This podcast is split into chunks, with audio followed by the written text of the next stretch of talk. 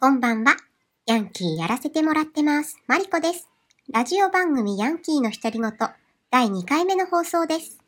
この番組では、リスナーの皆様からいただいた質問にお答えする形で進めたいと思います。いやいや、初回は思わず社会派な感じのラジオになってしまいました。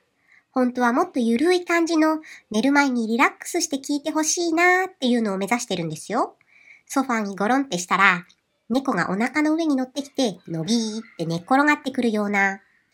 そのうち猫の吐息が聞こえてくるようなね、そういうのを目指していきたいと思っています。さて、本日のお便りは、ラジオネーム、ヌンチャクの鎖さんからです。マリコさん、こんばんは。はい、こんばんは。僕はラジオが大好きです。いろんな曲のラジオを聴いています。朝から深夜までラジオを聴いて過ごしています。マリコさんは、なぜラジオを始めようと思ったのですか？お便りありがとうございます。ラジオ、私も大好きです。いろんなメディアの媒体がありますが、その中でもラジオがやっぱり一番好きなんだと思います。ラジオっていいですよね。よく言われるのは、ラジオパーソナリティは当然ながら不特定多数のリスナーに向けて放送しているんだけど、聞いているリスナーの方は、特に深夜放送は自分にだけ向けて喋ってくれてるんじゃないかとか思っちゃっていうね。あとは作業しながら聞いている人が多いっていうのもあるよね。だから漫画家さんとかがよく BGM でラジオかけてますっていうの聞くよね。私は特に深夜ラジオが好きですね。最近はラジコがあるので場所に関係なくいろいろな曲のラジオが聴けて本当に最高です。好きなラジオ番組は、伊集院光の深夜のバカ力、爆笑問題カーボーイ、ダイアンの夜な夜な、佐久間信之のオールナイトニッポンゼロ、伊集院光とラジオと、赤江玉を玉結び、安住紳一郎の日曜天国などなどですかね。基本的には TBS ラジが多めですね。やっぱり、ラジオの神こと伊集院光さんの言葉センスとか、脱線トークとか、リスナーさんのクオリティとか、すごいですよね。特にあの脱線トーク。つまり本筋とは離れて、伊集院さんの妄想みたいな話が現実以上に高クオリティで次から次へと出てくるのはもう聞いていてたまらないですよね。前に伊集院さんのラジオだったかエッセイだったか忘れてしまったんですけど、この脱線の魅力についてご本人が語っていらっしゃったことがあったと思うんですけど、伊集院さんが幼い頃にこっそり聞いたエッチなカセットテープのその喘ぎ声の後ろで聞こえてきた下町の雑音みたいなもの？何だったか忘れちゃったんですけど、選挙カーからの声とか、電車の音とか、リサイクル業者のスピーカーからの声とかなんかそういった音？に、喘ぎ声以上のエロスを感じたと。それが自分の脱線トークの始まりかもしれない、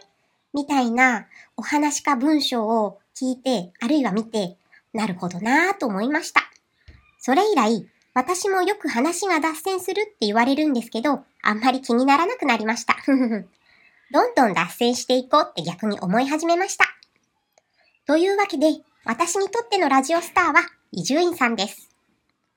もう一つ触れたいラジオ番組は、ダイアンの夜な夜なです。ダイアンのお二人がゆるいトークでお話しされる番組です。伊集院さんのラジオは、伊集院さん一人がパーソナリティっていうこともあって、伊集院さんの頭の中をちょっと見せてもらう感じなんですけど、ダイアンのラジオは、休み時間とか放課後の男子中学生の会話って感じです。学ランを着た津田さんと、ゆうすけさんが、津田っちんとゆうキャンになって、机に斜めに腰掛ける感じで話している会話を、たまたま隣の席だった私が聞いているっていう感じ。不良でもない、オタクでもない二人が、楽しそうにしている会話っていう印象です。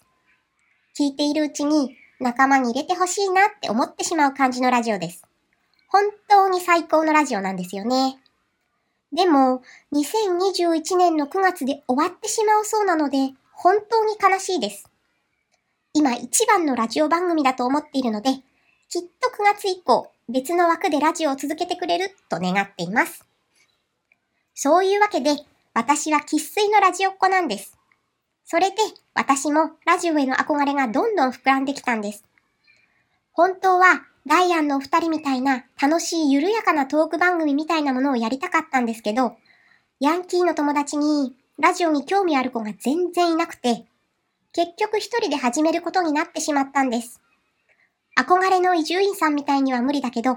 いただいたお便りからポツポツと話をするっていうスタイルで、しばらく頑張ってみたいと思ってます。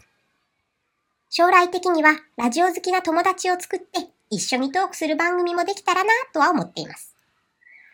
さて、そろそろお別れの時間です。今回はラジオ愛について語る内容になってしまいました。またヤンキー節かますの忘れてしまいました。ラジオ最高です。皆様からのお便りお待ちしております。よろしく